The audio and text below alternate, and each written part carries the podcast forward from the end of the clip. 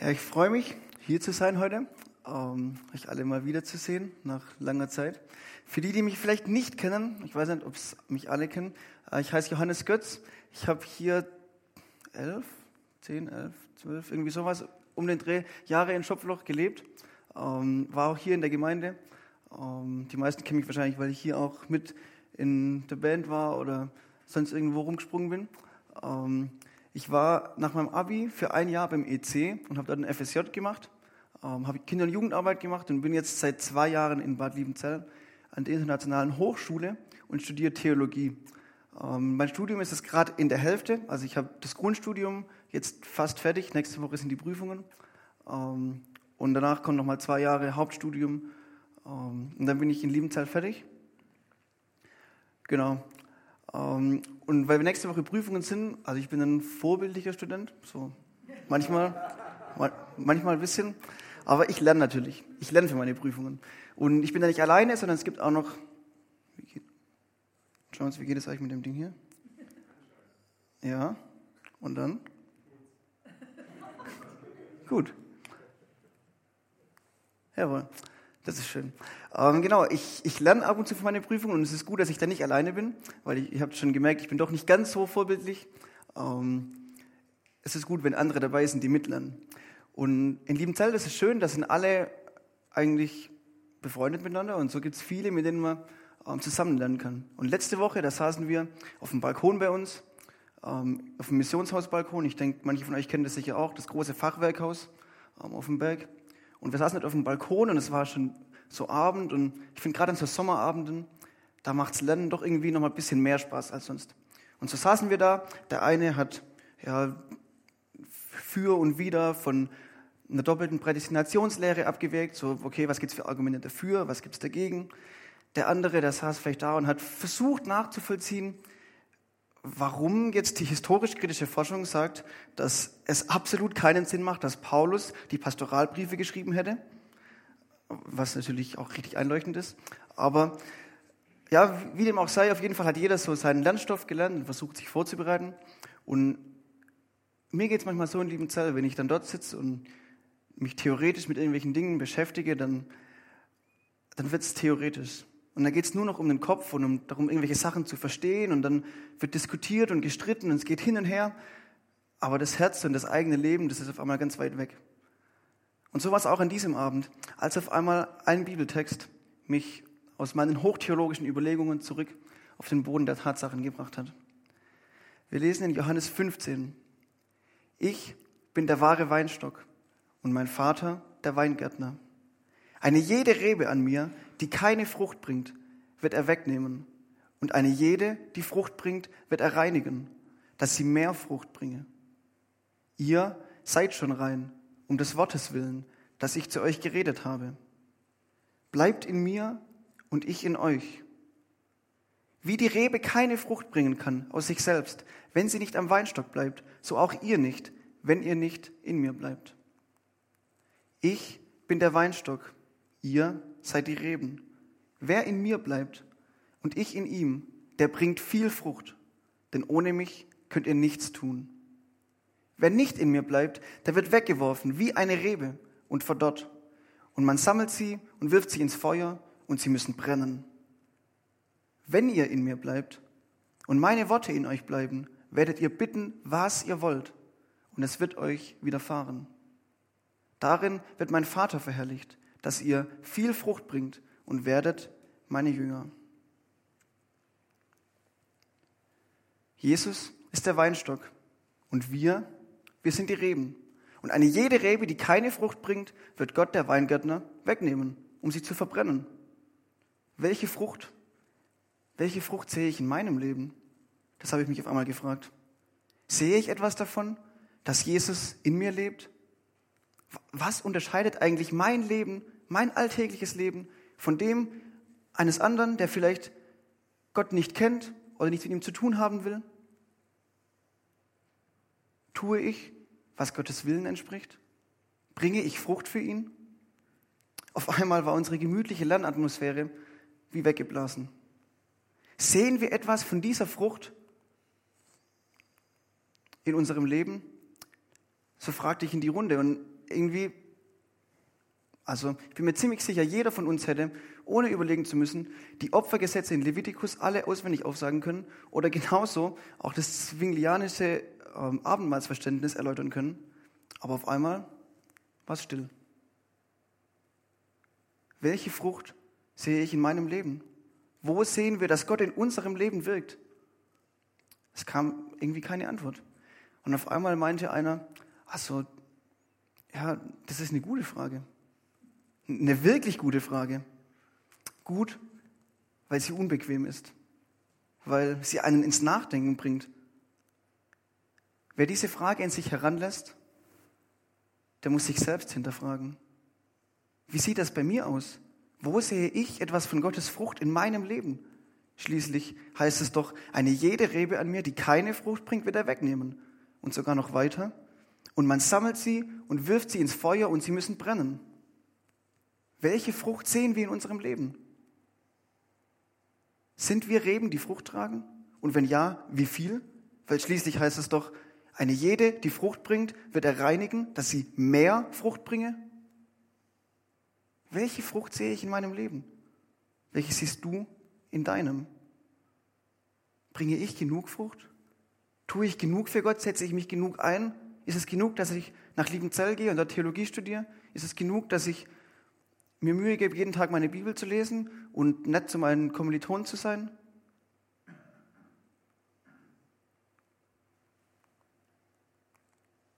Jesus sagt, ich bin der Weinstock, ihr seid die Reben. Wer in mir bleibt und ich in ihm, der bringt viel Frucht, denn ohne mich könnt ihr nichts tun. Ohne Gott können wir nichts tun. Diese Frucht ist also nicht allein unser Werk, die wir irgendwie aufgrund von unserer Leistung hervorbringen, sondern Gott scheint da irgendwas damit zu tun zu haben. Und wie das genau funktioniert, das wollen wir uns heute anschauen. Und dazu habe ich euch drei Punkte mitgebracht. Der erste heißt, was tut Gott? Vers 1. Ich bin der wahre Weinstock und mein Vater der Weingärtner. Das Bild, was Gott als Weingärtner beschreibt, das finden wir schon im Alten Testament. Hier wird dieser Vergleich auf Israel angewendet. Gott hat Israel gepflanzt. Er hat Abraham berufen und dann die Familien der Erzväter geführt, bis sie schließlich nach Ägypten kamen. Dann in Ägypten wurde Israel zum Volk, ein großes Volk, so groß, dass die Ägypter anfingen es zu unterdrücken weil sie Angst vor ihnen hatten. Aber Gott, der vergisst sein Volk nicht. Er befreit sie aus der Unterdrückung in Ägypten und führt sie mit mächtigen Zeichen und Wundern durch das Schilfmeer hindurch in die Freiheit. Gut, zur ganzen Freiheit ist vielleicht noch nicht am Anfang. Sie müssen erst durch die Wüste ziehen, bis sie dann endlich irgendwann nach Kanaan kommen. Und in Kanaan, da haben sie doch alles. Das Land, in dem Milch und Honig fließen. Die perfekten Bedingungen. Gott hat seinem Volk alles gegeben. Er hat es erwählt.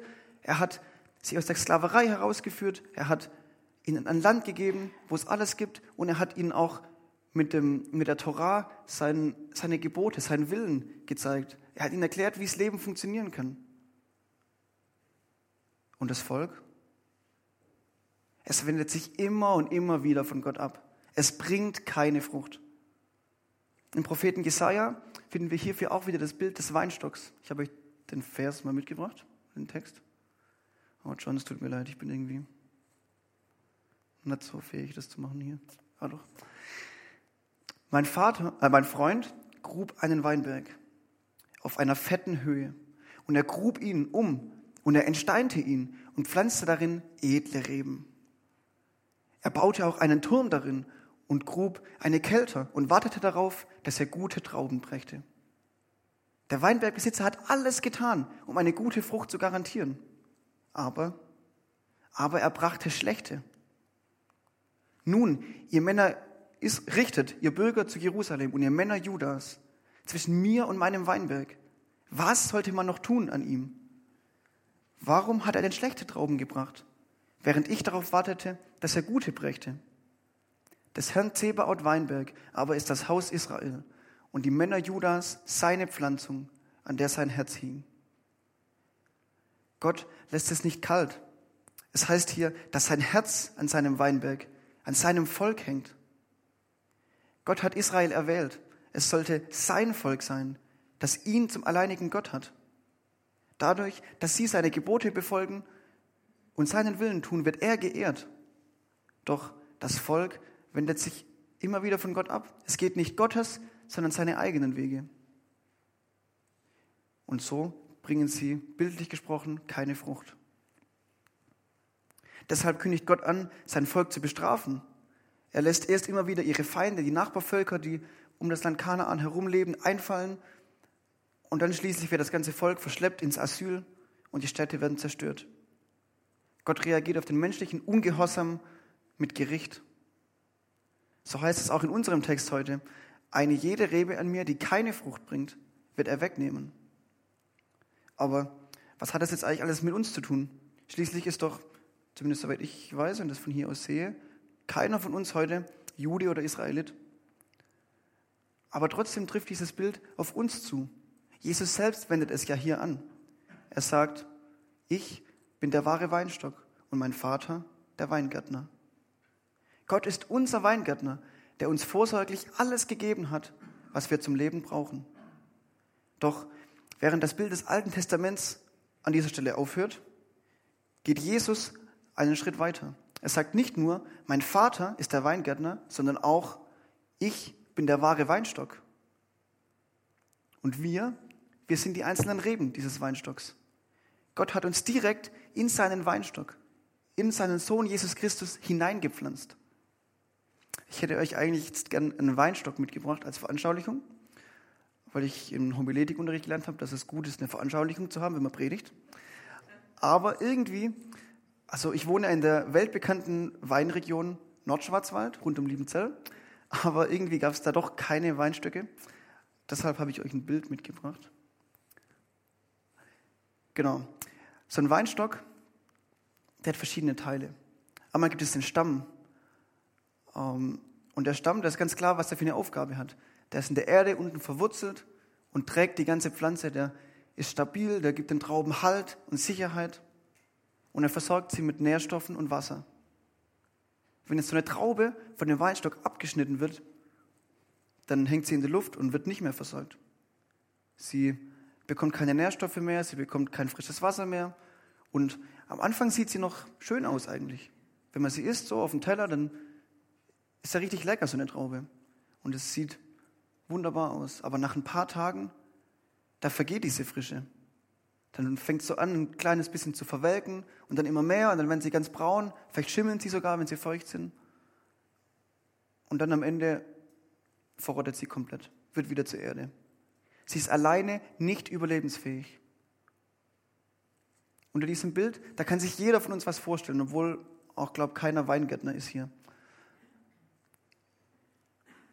Und so müssen wir auch dieses Bild hier verstehen, von dem Jesus spricht. Gott hat uns in seinen Weinberg hineingepflanzt. Aber nicht direkt in die Erde, sondern in seinen Sohn Jesus Christus. Durch ihn erhalten wir die Kraft und die Nährstoffe, die wir für unser geistliches Leben brauchen. Durch Jesus Christus schenkt uns Gott das Leben. In ihm sind wir gerecht und heilig. In ihm dürfen wir uns Kinder Gottes nennen. Jesus sagt ja auch, ihr seid schon rein um des Wortes willen, das ich zu euch geredet habe. Das Evangelium, die Botschaft, dass Jesus Christus, der Sohn des lebendigen Gottes, auf die Erde kam, Mensch wurde und für all unsere Sünden gestorben ist, die macht uns frei. Frei von aller Schuld und frei, jetzt in Jesus zu leben. Und dieses Leben können wir allein in Jesus finden. Nur in ihm können wir zum Vater kommen. Jesus sagt ja auch nicht, ich bin irgendein Weinstock, sondern ich bin der wahre Weinstock. Er ist es, der uns erwählt hat. Und er ist es, der uns gerecht spricht. Und er ist es, der uns in seinem Sohn das Leben schenkt. Um der Frage nach die Frucht, nach der Frage, der Frage nach der Frucht, noch, der Frage nach der Frucht auf die Spur zu kommen, müssen wir also von uns weg und auf Jesus hinschauen. Er ist der Weinstock, der Stamm, der uns trägt und versorgt. Deshalb auch der Predigtitel, vielleicht haben ihn manche vorher schon gesehen, Back to the Roots. Das ist Englisch und äh, ich habe mir sagen lassen, das heißt so viel wie zurück zu den Wurzeln. Also zurück zu den Wurzeln. Um verstehen zu können, wie wir Frucht bringen können, müssen wir unseren Blick auf unsere Wurzel, auf Jesus Christus hinrichten. Vers 5. Wer in mir bleibt und ich in ihm, der bringt viel Frucht, denn ohne mich könnt ihr nichts tun. Es geht also darum, mit Jesus verbunden zu sein.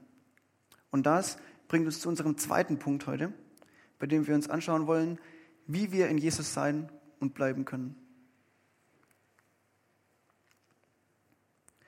Jesu Aufforderung ist simpel. Bleibt in mir und ich in euch. Aber bevor wir in Jesus bleiben können, müssen wir doch überhaupt erst einmal in ihm sein. Woran können wir erkennen, dass wir in Jesus sind? Direkt vor unserem heutigen Abschnitt in Johannes 15 verheißt Jesus seinen Jüngern, dass er ihnen den Heiligen Geist senden wird. Es heißt hier, an jenem Tag werdet ihr erkennen, dass ich in meinem Vater bin und ihr in mir und ich in euch. Das habe ich zu euch geredet, solange ich bei euch gewesen bin.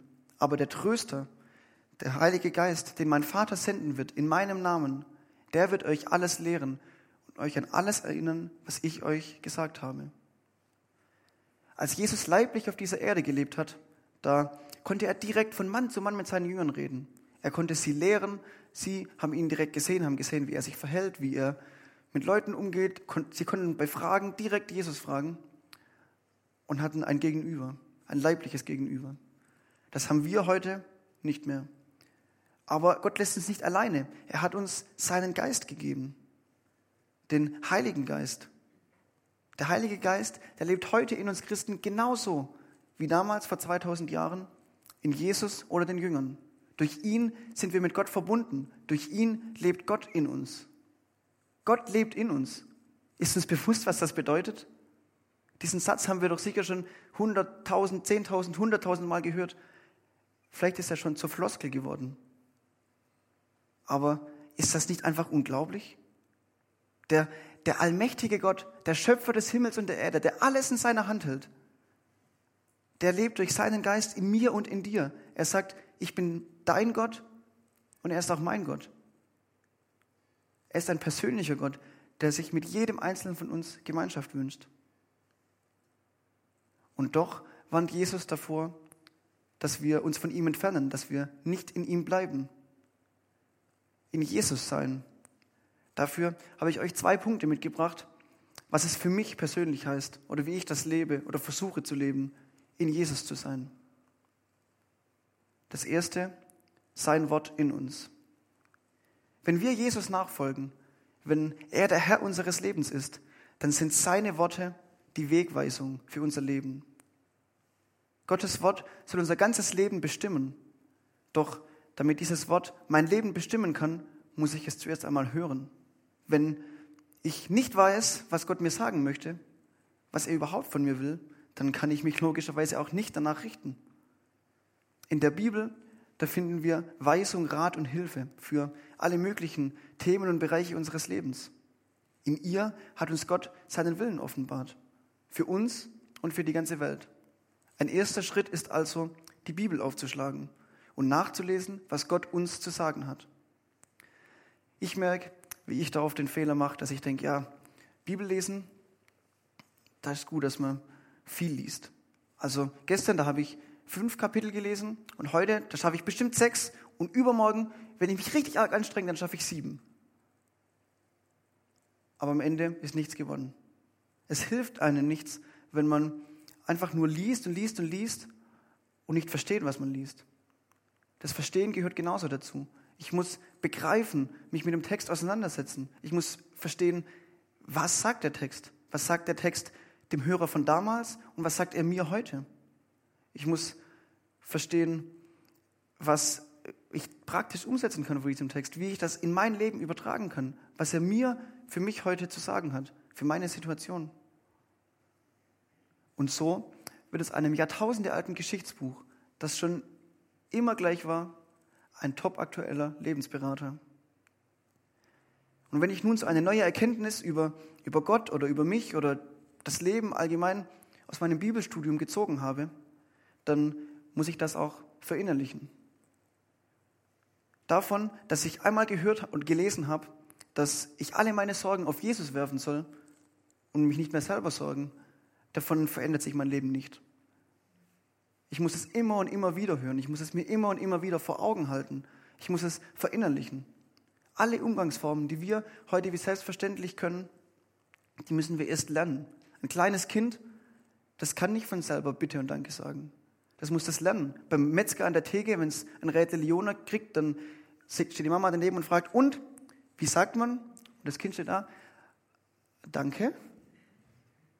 Das weiß man nicht von selber. Man muss das lernen, man muss es einüben, einstudieren. Und genauso ist es mit Gottes Wort auch.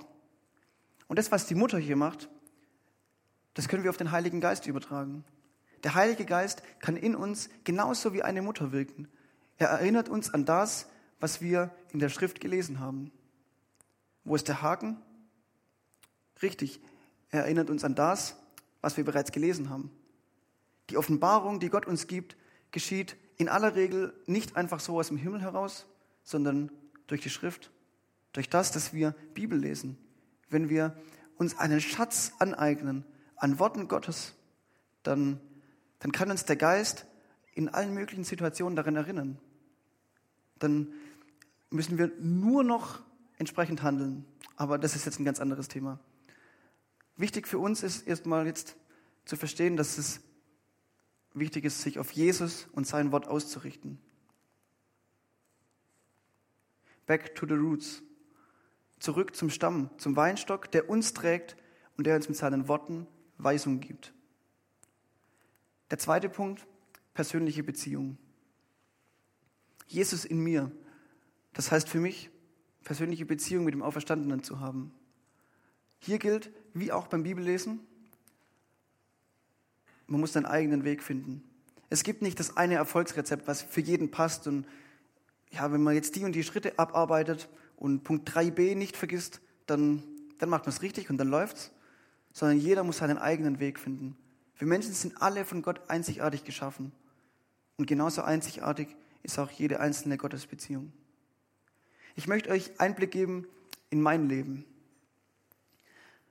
Als ich im Teenage-Alter, so mit 16, 17 ungefähr, ähm, mich entschieden habe, okay, ich, ich will mit diesem Jesus wirklich volle Sache machen. Ich will ihm alles andere unterordnen. Er soll meine Nummer eins sein. Ich will jede Entscheidung, die ich in meinem Leben treffe, ihm unterordnen. Er soll entscheiden, nicht ich.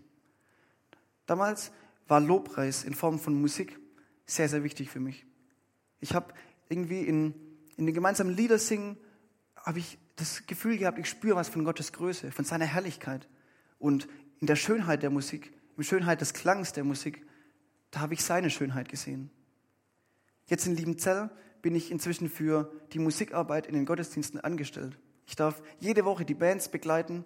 Ähm, vorher haben auch schon ein paar gesagt, sie haben mich heute Morgen schon gesehen im Livestream. Also wer da vielleicht ab und zu reinschaut in Liebenzell, der hat mich bestimmt auch schon gesehen. Ich mache so viel mit Musik wie vermutlich nie zuvor in meinem Leben. Manchmal habe ich fast das Gefühl, ich mache ein duales Studium. So praktisch Musik und ähm, theoretisch ist dann Theologie. Aber eigentlich wäre es jetzt auch logisch, wenn meine Gottesbeziehung dadurch immer weiter wachsen würde, wenn ich nah an Gott wäre, weil ich, ich mache ja viel Musik und das war doch mein Zugang, oder? So dachte ich am Anfang in Liebenzell. Aber das, was mir früher so vertraut war, was, was ich geliebt habe, was, was mir eine Heimat gegeben hat, das war auf einmal kalt und fremd. Es war, als wäre mein Tor zum Himmel verschlossen. Da, wo ich bisher begeistert war von Gottes Größe, da war auf einmal nur noch, ja, okay, die singen halt jetzt Lieder und das ist schön. Doch im Laufe der Zeit, da habe ich einen neuen Weg, einen neuen Zugang für mich entdeckt. Momentan lebe ich eine Beziehung zu Jesus, in dem, dass ich zum einen Bibel lese morgens, wenn es noch still ist, und zum anderen Gebetsspaziergänge mache. Am Anfang habe ich versucht, das in meinem Zimmer zu machen, irgendwie da stille Zeit und Gebetszeit, aber in Liebenzell, ich habe es vorher gesagt, das sind viele coole Menschen und da geht auch was. Also da ist wirklich, da gibt es keinen Tag, wo nicht irgendwas passiert, wo nicht irgendwo sich jemand trifft. Man kann ständig unter Leuten sein. Und es sind auch ständig Leute unterwegs. Wir sind eine 14er WG, stimmt das? Nee, wie viel sind wir jetzt? Wenn die neuen kommen, ich glaube 16 oder so. Ähm, also auf jeden Fall viele Leute. Ähm, wir bekommen heute nochmal vier neue. Aber da ist nie ruhig. Da ist immer jemand unterwegs. Und ich habe gemerkt, wie, wie das mein, mein Denken irgendwie blockiert hat. Wie das mich blockiert hat. Das war wie eine Mauer, die sich um mein Inneres gezogen hat. Dieses Denken, ja, es kann eigentlich jederzeit jemand ins Zimmer reinkommen, es kann ständig, ich kann ständig gestört werden. Das war wie so ein, ja, wie so ein Vereisen von meinem Inneren, wo ich gemerkt habe, okay, ich kann, ich kann zwar Bibel lesen und ich kann es auch verstehen, was da gesagt wird, aber ich kann es nicht an mich ranlassen. Es hat nichts mit meinem Leben zu tun. Und ich habe gemerkt, mir hilft es da, wenn ich rausgehe in die Natur. Wenn ich spazieren gehe im Wald oder irgendwo, wenn ich alleine bin, wo ich weiß, okay, jetzt bin ich auch wirklich ungestört. Also gut, gerade an Tagen wie heute, wenn es dann regnet, da ist die Hemmschwelle noch mal ein bisschen höher, wenn man nicht nur sich extra Zeit nehmen muss, sondern dann auch noch rausgehen und es dann vielleicht regnet. Aber es lohnt sich. Ich habe es nie bereut, mir die Zeit genommen zu haben oder auch den Aufwand gemacht zu haben, rauszugehen, vielleicht nass zu werden, aber doch Gemeinschaft mit unserem Schöpfer zu haben. Und ich glaube nicht, dass es diese Kombination aus Bibellesen und Gebetsspaziergängen, dass das mein Zugang bleiben wird, bis ich in den Himmel darf. Sondern ich glaube, das ist was Kontinuierliches, was sich verändert. Wo wir uns als Menschen verändern und wo sich genauso unsere Beziehungen zu unseren Mitmenschen verändern und wo sich aber auch unsere Beziehung zu Gott verändern darf. Wichtig ist, dass wir den Blick von uns selbst auf Jesus richten, dass wir die Beziehung zu ihm in den Mittelpunkt stellen.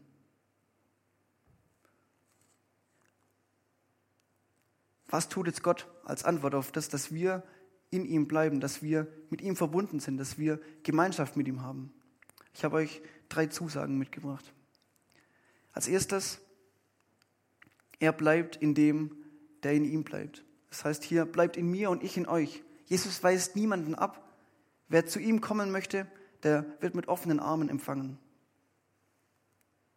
Das Zweite, wer in ihm ist und um etwas bittet, der wird es erhalten. Das heißt hier, wenn ihr in mir bleibt und meine Worte in euch bleiben, werdet ihr bitten, was ihr wollt, und es wird euch widerfahren. Das ist eine steile These, oder? Also eine steile Aussage. Jesus sagt, was ihr wollt. Ihr könnt bitten, was ihr wollt aber davor steht, wenn ihr in mir bleibt und meine Worte in euch bleiben. Das heißt, wenn wir mit Jesus verbunden sind, wenn seine Worte unser Denken, unser, unser gesamtes Leben bestimmen, dann kann er diese Zusage ohne Einschränkung geben. Wenn sein Wort, wenn Jesu Wort unser Leben bestimmt, dann sind wir automatisch in ihm und beten automatisch in seinem Namen.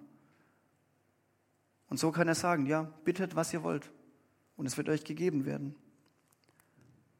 Das dritte, Frucht bringen. Und wir sind wieder am Anfang. Jesus sagt, ich bin der Weinstock, ihr seid die Reben. Wer in mir bleibt und ich in ihm, der bringt viel Frucht, denn ohne mich könnt ihr nichts tun. Jesus sagt nicht, ja, mach dies und das oder wenn du dich richtig arg anstrengst und dein Bestes gibst, und dann vielleicht noch ein kleines bisschen mehr und immer mehr versuchst, dann wirst du Frucht bringen. Oder sag doch nicht, okay, arbeite dieses und dieses Schema ab und dann wirst du Frucht bringen, sondern er sagt, ich bin der Weinstock und ihr, ihr seid die Reben. Wer in mir bleibt und ich in ihm, der bringt viel Frucht, denn ohne mich könnt ihr nichts tun. Jesus fordert uns auf, die Rollenverteilung zu betrachten.